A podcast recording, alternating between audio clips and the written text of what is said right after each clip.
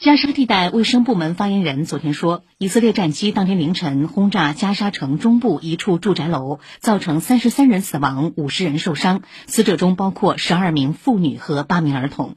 以色列国防军发布声明说，以军战机昨天空袭了巴勒斯坦伊斯兰抵抗运动哈马斯领导人辛瓦尔位于加沙地带南部城市汉尤尼斯的住宅。